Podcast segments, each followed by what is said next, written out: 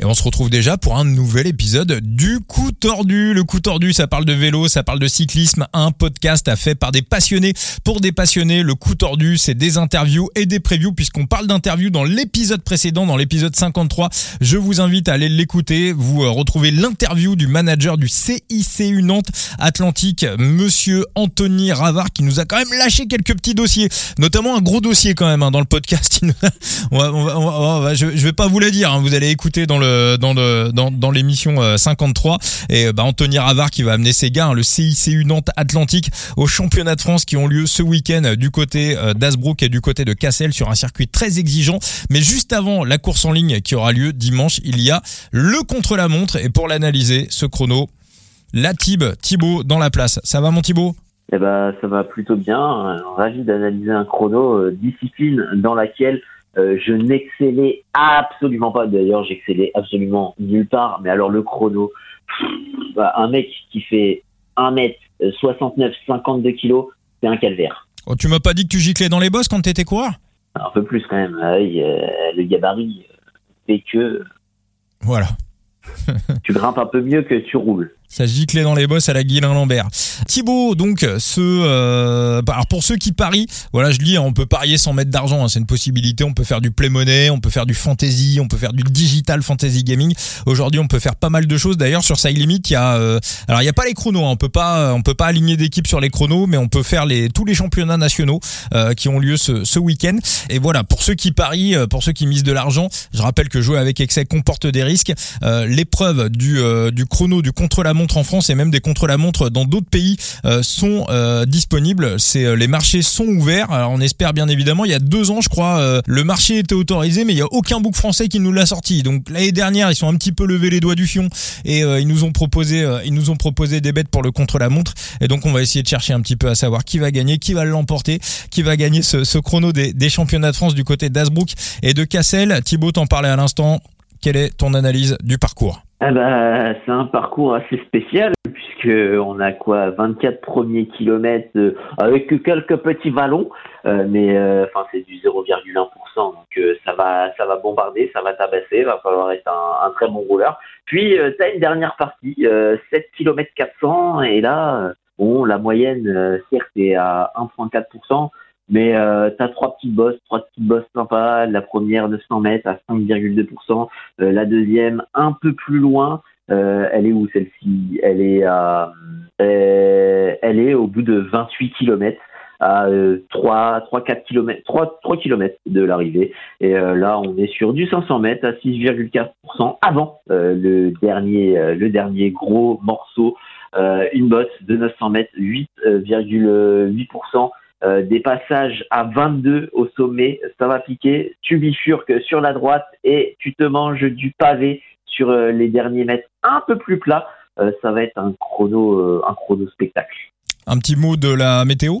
Bon, moi je peux te la donner. Sur hein. un vent.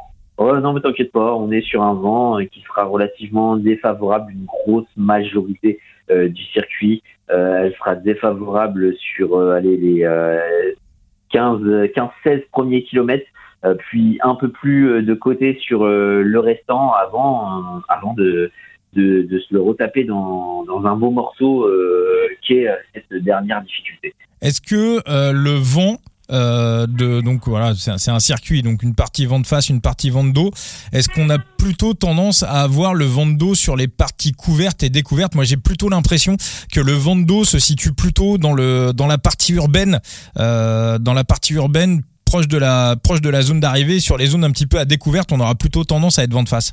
Ouais, bah c'est ça.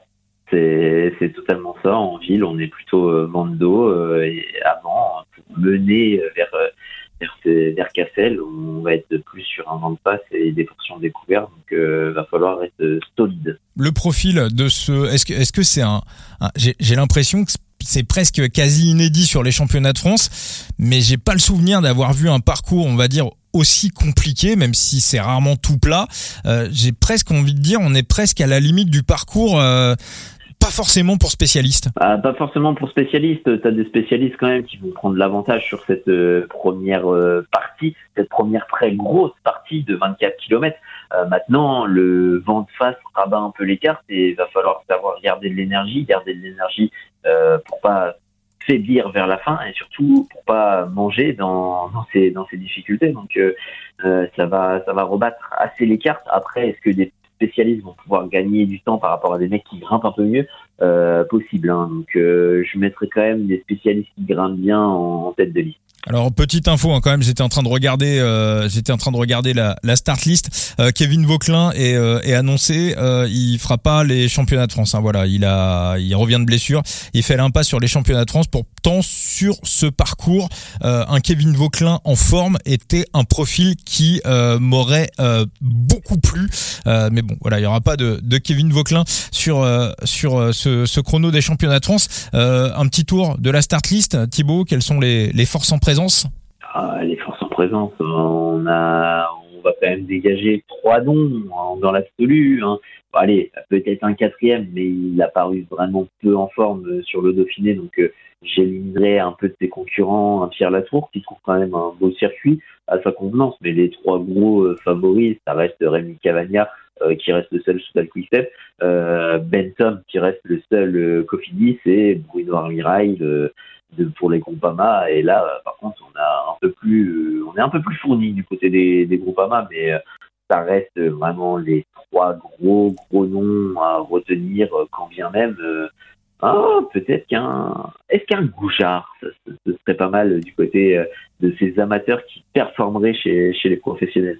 Ah, ce serait un beau message.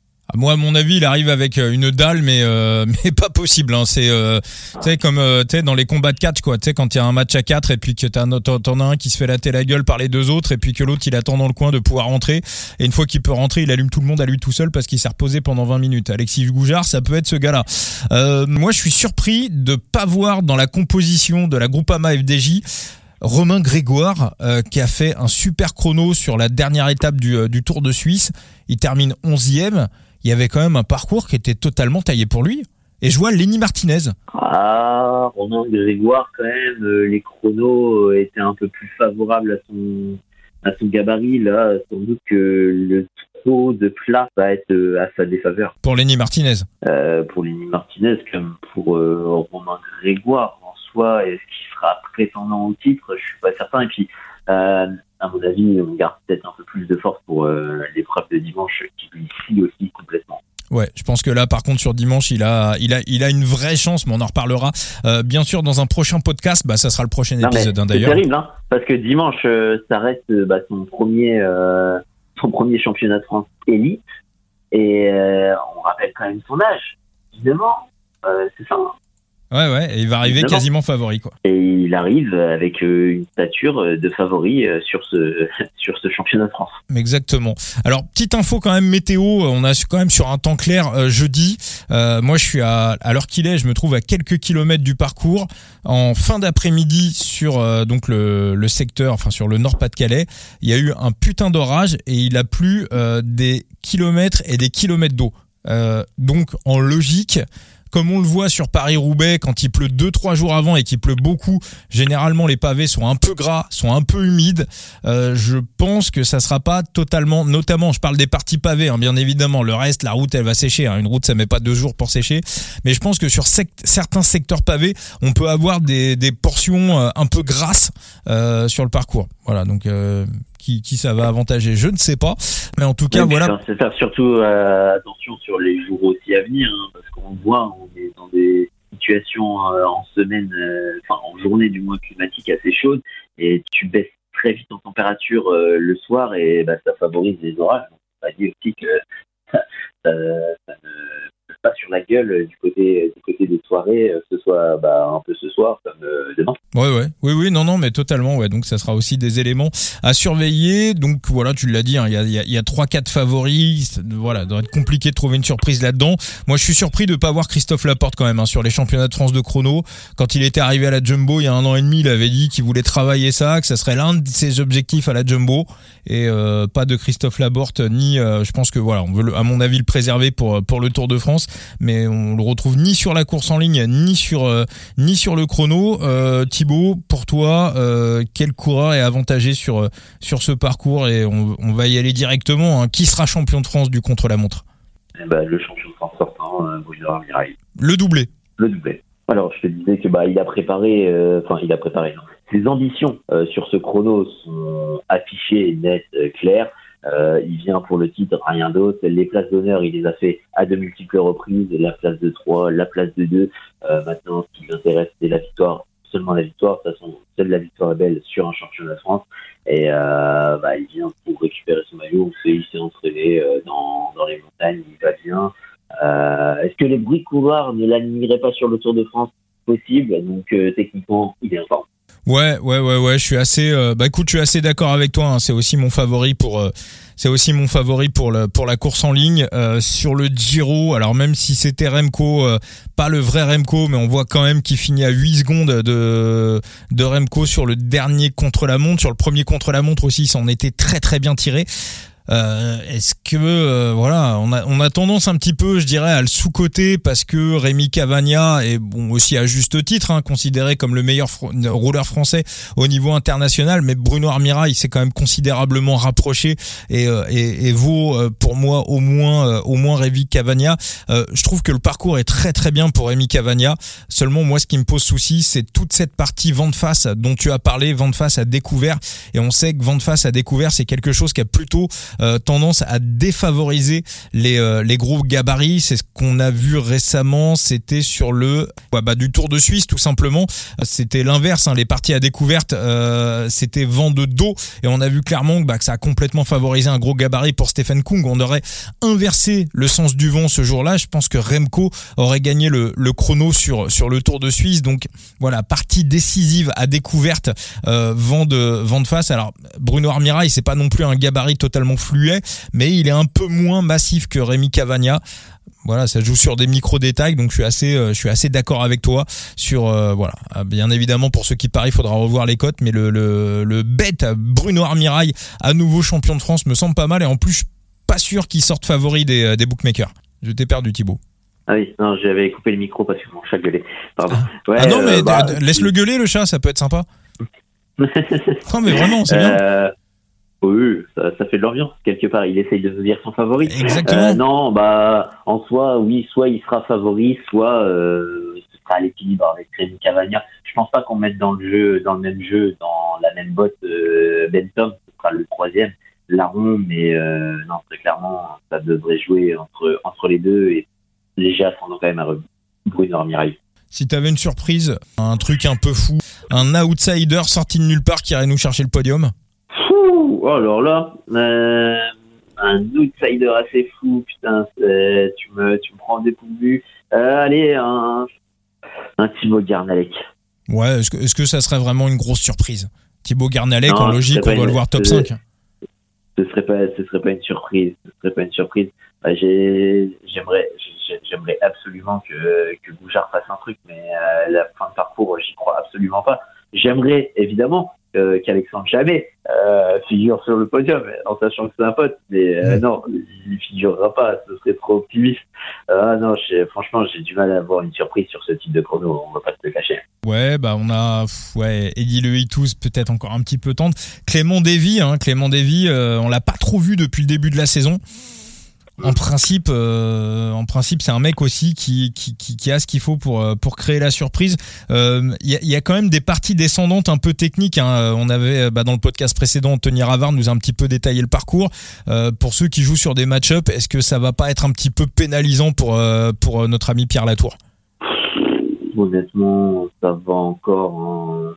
Je trouve ces, ces portions descendantes, elles sont pas non plus exceptionnel, donc euh, ça devrait aller euh, du côté de, Pierre Latour. Après, c'est vrai que les conditions actuelles font que euh, ça va pas aider à son déblocage, évidemment, mais non, je trouve que ça va.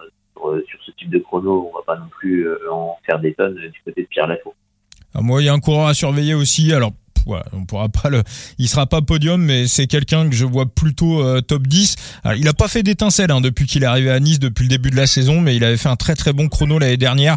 Euh, je l'ai vu s'entraîner, je sais qu'il l'a visé, c'est son gros objectif de la saison. C'est Julien Lino euh, de Nice Métropole Côte d'Azur le fils du, euh, du fameux Pascal. Euh, et d'ailleurs, je vois que Archie, ton chat euh, Thibaut, est d'accord avec moi. Donc voilà, Julien Lino éventuellement pour euh, pour un match-up après avoir contre qui, mais Julien Li- ou ceux qui peuvent aussi miser sur sur des top 10. Julien Lino, ça peut euh, voilà, ça peut en tout cas pour moi, ça sera le meilleur, euh, ça sera le meilleur niçois sur euh, sur la course euh, sur la course Mais en ligne de jeudi. Avec- ce vent de face, je vois vraiment les gros bœufs prendre, prendre un avantage assez considérable avant les difficultés et ça, ça les aidera au mine de rien. D'accord. Donc tu, tu penses plus les gros euh, Alors, bah, les gros bœufs, vent de face, euh, t'as pas le choix. C'est soit t'es un bon gabarit compact comme euh, Remco, et là, t'es avantagé par l'aérodynamisme, soit, euh, soit t'es un mec qui tabasse les, les, les pédales et t'auras beaucoup plus de watts qu'un qu'un gars un peu plus. Quoi. Eh ben écoutez, voilà, amis euh, du euh, podcast Le Coup Tordu, vous aurez nos pronos pour euh, ce contre-la-montre de, de jeudi. Pour tous les deux, ça sera Bruno Armirail, le doublé Bruno Armirail à nouveau, champion de France. Thibaut, merci à toi. On va se retrouver pour la course en ligne? Ouais, pas de souci. On se retrouvera pour un très beau parcours dont le thread est sorti sur Twitter. Eh ben parfait, très très bien. Merci à tous et puis on rappelle que Thibaut, on te retrouve sur euh, Twitter, donc euh, la Tib, hein, n'hésitez pas à aller vous abonner euh, au compte Twitter de, Thibaut. Et puis le coup tordu désormais, bon, on est présent. Il y a la page Facebook, il y a le compte Twitter, il y a également le compte Instagram et il y a même TikTok maintenant. Et puis TikTok qui marche très très bien d'ailleurs. Donc voilà, donc on, vous retrouve, venez vous vous abonner, ça fera toujours plaisir et voilà, on fait ça tous ensemble. Merci Thibaut. Eh ben Vincent, t'es plus jeune que moi, dis donc. hein Comment ça? Ah bah TikTok, ça maîtrise mieux les réseaux que moi. hein. Ouais, non, mais alors je le dis, hein, je ne ferai pas de chorégraphie sur TikTok. Voilà, TikTok, mais pas de voilà. Vous me verrez pas danser, Ah ouais. euh, vous me verrez pas faire le guignol sur. Eh oui, mais là non, ça sera pas pour ce coup-ci quoi. Bon, merci Thibaut, Ouais, Merci à toi. merci à tous. Ciao les amis, ciao ciao. Ciao, ciao, ciao.